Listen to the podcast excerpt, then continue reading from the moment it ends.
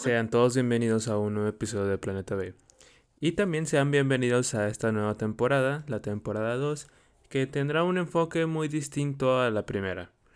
Eh, la primera, cierto, tenía un pequeño, no sé, tal vez enfoque, porque no era como tal un enfoque, pero era al azar. Pero también me di cuenta que eh, sí fui un poco ambicioso con hablar de muchos temas y de explorar cualquier cosa que se me viniera a la mente.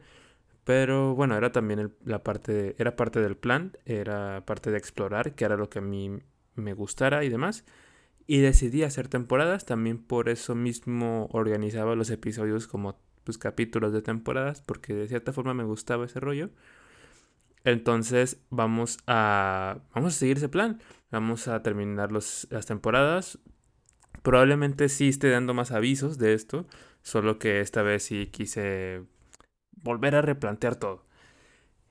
Y pues continuar con una nueva, un nuevo capítulo en este programa y tal vez hacer algo pues más interesante para todos. En esta temporada, en esta temporada, disculpen, eh, quisiera tomar eh, ahora sí algo muy específico, algo que, que se espere día, eh, semana tras semana. En esta ocasión me interesa mucho hablar sobre películas, pero enfocarlas, o películas o series de televisión también, y enfocarlas un poquito más hacia los rasgos, eh, no físicos, pero hacia los rasgos psicológicos que vivimos en nuestra sociedad día tras día.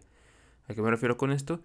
Que no vamos a hacer como tal un análisis profundo de la película, pero sí análisis de esos pequeños detalles que han dejado marcado a esa misma obra por alguna específica razón.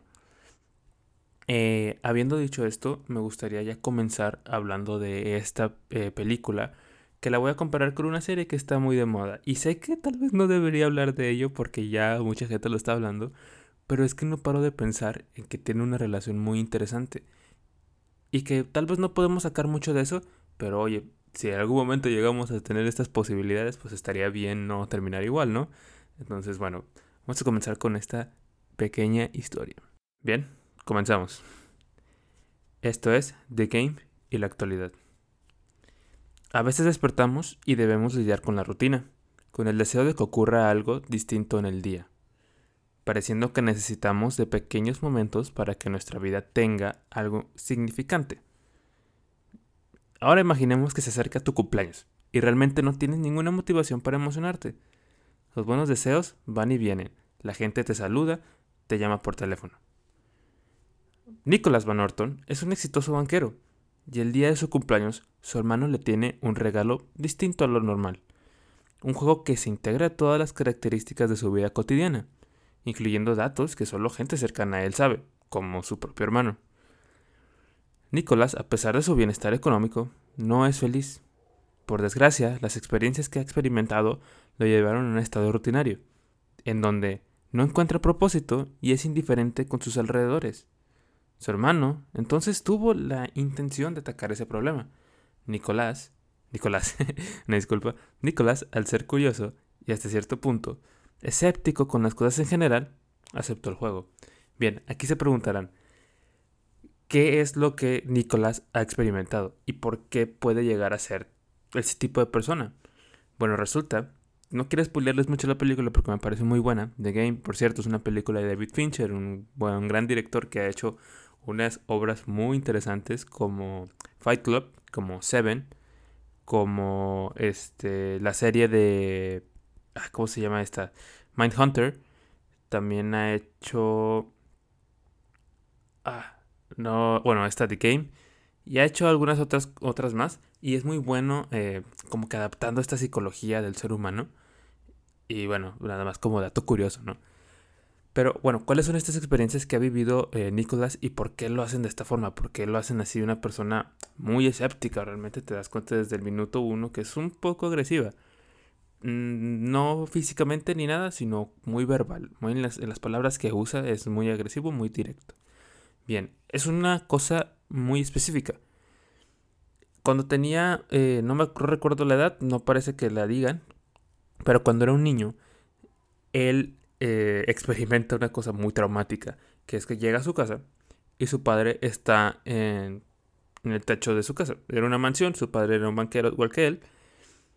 Y en la fachada, literalmente, está ahí. Y el padre se tira enfrente en el porche. Y Nicolás lo ve todo. Y se queda traumado por eso. Su padre muere joven a los 48 años. Y justamente esta historia se desarrolla en el cumpleaños, en el cumpleaños, en el cumpleaños número 48 de Nicolás. Por eso también su hermano está preocupado por él, porque sabe que su hermano está pensando en cosas un poco muy parecidas a su, a su padre y no quiere que termine de la misma forma. Por eso le está dando otro sentido a su vida, de cierta forma ayudándole. Bien, ahora sí, continuamos con la historia. Al principio todo es como una especie de juego de las llaves, no exactamente la serie. Es decir, encuentra X cantidad de llaves y avanzarás a la siguiente fase. Algo así. Sin embargo, debemos recordar que se obtuvo mucha información de Nicholas y que probablemente el juego no es exactamente tan simple, algo que hace la historia constantemente. Es hacernos la pregunta, ¿qué es real? ¿A qué me refiero con qué es real? Desde el principio, esto mismo, te plantean una historia simple, un encuentra esto y vas a pasar a la siguiente fase y va a ser un poquito tal vez más complejo y demás. Pero hasta cierto punto tú ves todo el proceso en el que recaban toda la información de Nicolás y no tiene mucho sentido que simplemente sea encontrar llaves y que además la introducción del juego es un poco extraña y perturbadora. Y además ya juega con su psicología, con su mente. Que de hecho es el, es el título de la película en español, The Game, el juego psicológico, creo. Eh, ¿Qué es real entonces? desde qué momento está empezando el juego y desde qué momento me voy a tener que crear todo. Y eso es muy interesante también. Bien, Nicolás muy ingenuamente piensa en todas las casualidades y todos los pequeños detalles son solo parte de la organización. Y que es fácil de descifrar, ¿sabes? Se apagan las luces. Ah, lo siento, es parte de un juego. O se me cae algo o me manipulan tal cosa para que no pueda eh, usarla de cierta forma, que le traban un manetín en la película. Es como, ah, es, parte de un juego, ah, ya me está estresando. Eso es su pensamiento. Ahora, conforme pasa el tiempo, llega a ser molesto el supuesto juego. Y es cuando Nicolás se encuentra en un restaurante con una mesera llamada Christine, quien eventualmente será de gran ayuda. O eso cree él. Tal cual, entran a un restaurante. Bueno, él entra a un restaurante, solo quiere cenar. Y desde la entrada, una mesera le tira un, un vaso de vino una botella de vino en su, en su traje y pues obviamente él, ah, no manches, es el peor día de mi vida, todo está, todo está saliendo mal. Y ella después, el juego de cierta forma le dice que, lo, que la busque, que, la que lo va a ayudar. Y pues sí, ella se, se, se muestra muy, muy generosa, pero pues después va tornando un giro muy distinto a lo, a lo, que, a lo que esperabas. Bien, sin contar tantas, sin contartes, sin contarles tanto la historia, y siguiendo un poquito más al análisis, esto me lleva a mi primer punto. Nicholas no era feliz, eso es para empezar. Hay un evento en su vida que lo hace pensar una y otra vez que nunca lo superará. Aquí dije que no iba a mencionar spoilers, pero pues ya lo dije porque creo que es también complementario. Pero, sin duda, a todos nos afectaría lo suficiente como para no ser los mismos. Si nuestro padre o cualquier familiar muere enfrente de nosotros porque se aventó desde la casa voluntariamente, o sea, desde el techo de la casa voluntariamente, pues obviamente eso nos va a quedar toda nuestra vida. Su hermano, Conrad, es el que le da el regalo, al darse cuenta de Nicolás, de que Nicolás estaba pasando por un mal momento, muy parecido a algo que ya habían vivido, que es la muerte de su padre, decide darle un poco de alegría y valora su historia, algo que sea distinto. ¿Qué quiere decir con esto? Una simple preocupación de un familiar tuyo porque sabe que estás pasando por malos momentos y que sabe que aún te atormenta ese tipo de cosas. Y de cierta forma te está ayudando a que dejes de pensar en ello, a que valores lo que tienes y que no pienses en nada más, porque lo demás ya pasó. Ahora bien, una persona que tiene demasiado dinero ciertamente no le hace falta nada. Al menos eso creemos. Sin embargo, la misma sociedad nos genera esas expectativas. Es común ver que los adinerados comienzan a tener ideas un poco caprichosas, como si los demás problemas en nuestro mundo no existieran. Debido a la, a la mentalidad de que una vez estás en el punto más alto, todo aparentemente es aburrido, vacío y sin sentido. Ya que llega ese momento, este tipo de personas buscan una forma de borrar esa rutina y suavizar el día a día. Por otro lado, debemos saber que hay una diferencia muy directa entre alguien de clase media que va a ver un partido de deporte, que va a ver una, una película en el cine, cena en un restaurante con sus amigos, y esto es el poder que el dinero les da. Por eso es normal ver a las personalidades más ricas haciendo proyectos de exploración espacial independiente, así como una idea, sabiendo que no es para nada su fuerte y que realmente no se, especializaron en eso y que, y que solo es como, ah, pues vamos, como tengo mucho dinero, vamos a hacer cohetes al espacio. Ok, excelente.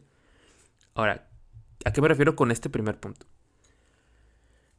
En sí la historia no tiene que ser relacionada a ti, no tiene que conectarte a ti, simplemente la veo como algo de entretenimiento, pero la misma película se trata de eso, de un entretenimiento psicológico muy retorcido que tiene una, un mensaje interesante, no interesante, un mensaje bonito, que es eh, la solidaridad entre hermanos, pero al mismo tiempo el personaje que, está, que estamos viendo, que es Nicholas, es una persona privilegiada, blanca, mucho dinero, vivió en una familia rica, heredó todo lo que tenía su padre y su hermano y él son exitosos y no les hace falta nada. Entonces, la forma en la que se entretienen ellos, pues es con esto. O sea, realmente Nicolás no está teniendo problemas económicos. No tiene problemas, este, algún hijo suyo hija suya. Este, no tiene problemas eh, con cualquier cosa. A lo mejor sí en algún momento de la película hablan de su separación de una pareja suya, pero no se casó, ¿sabes?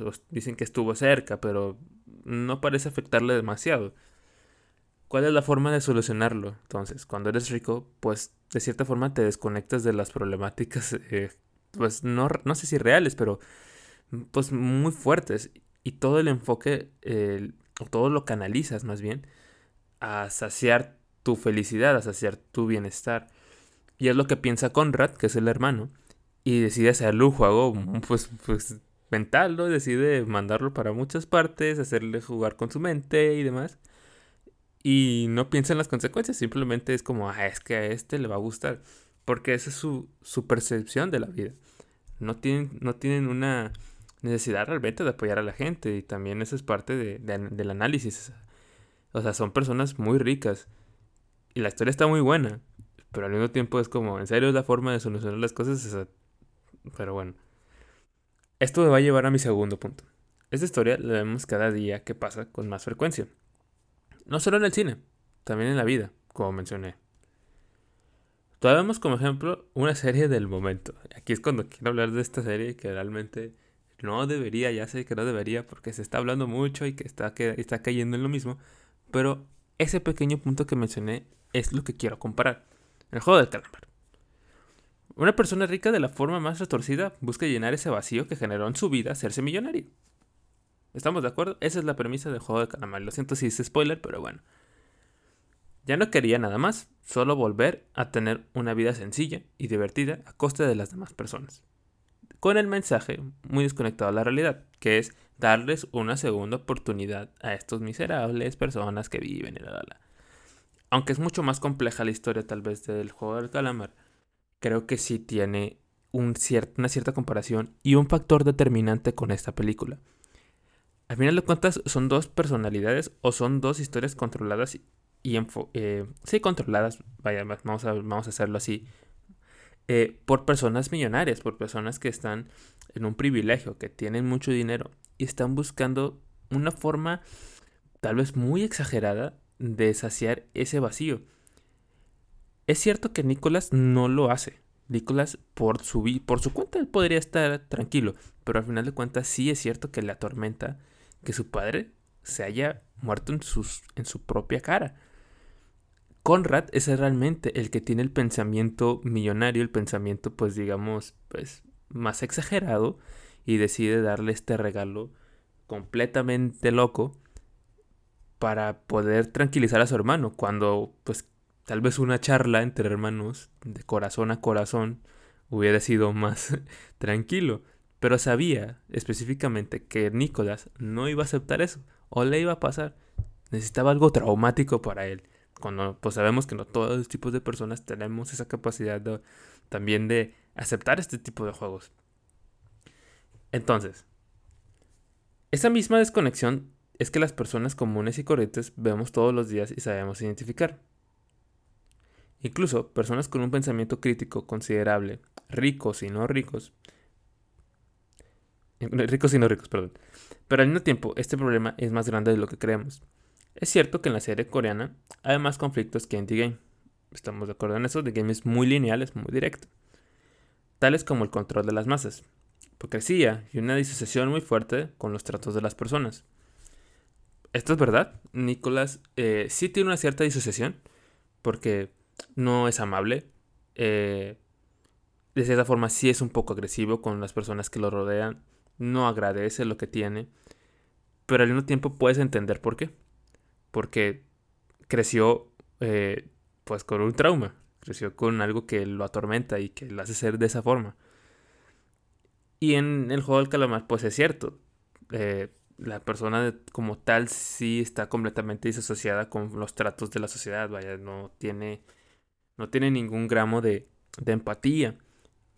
Y de cierta forma Nicolás sí la tenía, sí sabe, se sabe que es una persona de cierta forma buena, pero algo todavía lo atormentaba.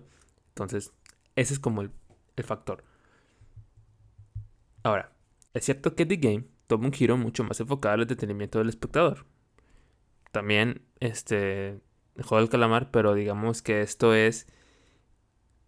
En The Game quieres saber el final. O sea, el final sabes que va a resolverlo todo y por eso estás esperando hasta el final.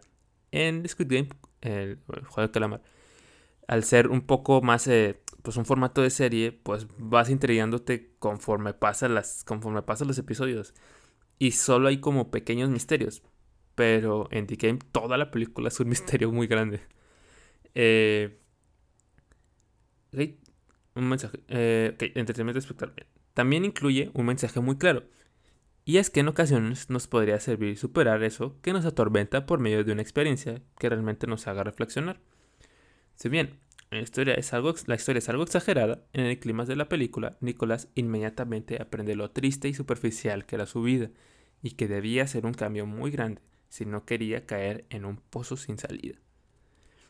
Esto justamente es el factor determinante que hace, estas, distintas a estas dos historias. La forma en la que las personas con mucha riqueza atacan sus problemas a sabiendas de que tienen más de lo que necesitan en este mundo. Eso es, Nicolás naturalmente es una buena persona, pero tenía una traba muy grande, y ese era, el evento traumático de su vida. Si no lo aprendía a superar, si no aprendía a valorar lo que tenía, nunca iba a superarlo, e incluso podía caer en una locura más grande y hacer lo mismo que su padre, que lo estuvo pensando, porque él ya no sabía qué hacer. Entonces, de cierta forma, Conrad, su hermano, llega de, como rescate ante esto y, hace, y le hace abrir los ojos a, Nicolás que hay un mundo afuera y que hay gente. Hay gente que le puede dar la mano y apreciarlo, que no debe desconfiar de los demás, que debe ser más abierto. Y aquí es cuando cambia las buenas intenciones de las personas con la falta de empatía de los demás. Ah, ok, ahora, todos esperamos y aspiramos a tener una vida llena de éxito, salud y bienestar. A pesar que todos tienen una medida distinta. Por lo general se piensa directamente en el dinero, estamos de acuerdo. Cuando pensamos en éxito, cuando pensamos en un bienestar, pues imaginamos una buena casa, buenas posesiones, buenas propiedades y demás, todo relacionado al dinero. Es cierto que también tenemos que tener una estabilidad emocional y demás, pero directamente pensamos en el dinero. Si el dinero fuese el factor, esa es la pregunta. ¿Cómo lidiaríamos con eso? ¿Cómo lidiaríamos con tener muchísimo dinero? La respuesta recae mucho en el tipo de persona que llegue a ese estado socioeconómico. Personas que no tuvieron nada y llegan a la cima seguramente piensan muy distinto a una persona que nació en una situación privilegiada. Claro, si una persona crece en una familia adinerada, pues va a tener una idea muy distinta a una persona que trabajó día y noche por ese dinero o por ese estado. Y eso es lo que me gustó de comparar estas dos obras, ya que los factores que hacen que los personajes tomen sus decisiones están relacionados a las personas más cercanas a su vida. En el caso de Nicolás, su hermano, quien le aprecia mucho y no le agradaba el camino que estaba tomando, que, estaba tomando. En el juego del calamar, la persona detrás de todo no tuvo sus apoyos emocionales y solamente se dejó llevar por su falta de empatía. Eh, bueno, en el juego del calamar sí tuvo de cierta forma apoyos emocionales, tener familia y demás. No se sabe qué pasó después. Pero sí hay una falta de empatía muy grave. Hay un factor determinante que hace diferenciar eso. O sea, ¿por qué rayos si me platicas de una historia muy buena, de una historia muy bonita, donde tienes una familia, hijos y demás? Porque empiezas, tienes, empiezas a tener la idea de que tu vida es aburrida, entonces tienes que matar gente. Eso es completamente ilógico. Y bueno, ya para terminar, el final de The Game es muy interesante y sientes como si volvieras al inicio de la historia, pero como una enseñanza y un nuevo Nicholas. No es la forma más específica de atacar los problemas psicológicos, pero sin duda funcionó. Y es que sí, toda la película realmente es una parábola. Eh, empiezas en un punto de partida, hay un desarrollo, llegas a un clímax y de la nada, en menos de dos minutos, llegas al inicio, con una nueva persona en un nuevo punto en una nueva etapa de su vida, en donde ya tiene una libertad y dice, vaya que estaba en lo incorrecto, vaya que hay gente que me, que me gusta, hay gente que me quiere mucho, que me aprecia y que le importa. Es una parábola tan muy grande. Y pues al parecer no, no era el enfoque de la película, pero mira dónde, dónde acabas. Y bueno, eso ha sido la comparación de The Game y el juego del calamar. Espero que se haya entendido un poco, realmente no sé si si fue, este, no sé, muy clara para todos. Pero bueno, me hubiese gustado hablarlo con otra persona al lado de mí, que la, pues también sus opiniones, que acotara un poquito más estas ideas, porque a lo mejor puede haber un poco de dudas entre ustedes eh, oyentes. Pero, eh, bueno, eh, bueno, voy, le quise dar un intento, tratar de narrarlo y de ver qué tal funcionaba. Y bueno, este es el primer episodio, realmente se vienen más análisis así. Y pues realmente esto va más relacionado a lo que voy viendo, ¿no? Esta película la vi hace dos semanas y realmente me gustó mucho como para compararla. Bien, eh, espero que les haya gustado mucho este episodio. Me sentí muy bien ah, ya soltándolo todo. Eh, bien, Síganme en mis redes sociales, ya saben, Manuel 1000 para ver todo el chismecito de mi historia. Estoy creando un Instagram de Planeta B, después lo voy a promocionar. Ahorita está en usuario en gris, realmente no tiene nada. Eh, me pueden seguir en Facebook también, Planeta B, ya saben. Y bueno, espero que les haya gustado. Nos vemos en el siguiente episodio de Planeta B. Adiós.